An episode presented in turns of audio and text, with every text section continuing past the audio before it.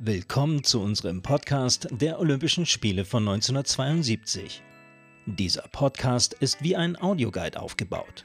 Daher gibt es eine Route mit Stationen, die man im Olympiapark ablaufen kann, um an den entsprechenden Orten dann die einzelnen Folgen hören zu können. Der Podcast besteht aus den folgenden fünf Episoden. Erstens das Olympische Dorf. Zweitens das Attentat. Drittens das Oberwiesenfeld in der Vergangenheit und Gegenwart. Viertens der Olympiapark heute. Und fünftens der verlassene S-Bahnhof. Die Rundtour startet an der Schule in der Riesstraße. Von dort geht es in Richtung Olympisches Dorf, wo auch schon die erste Episode gehört werden kann.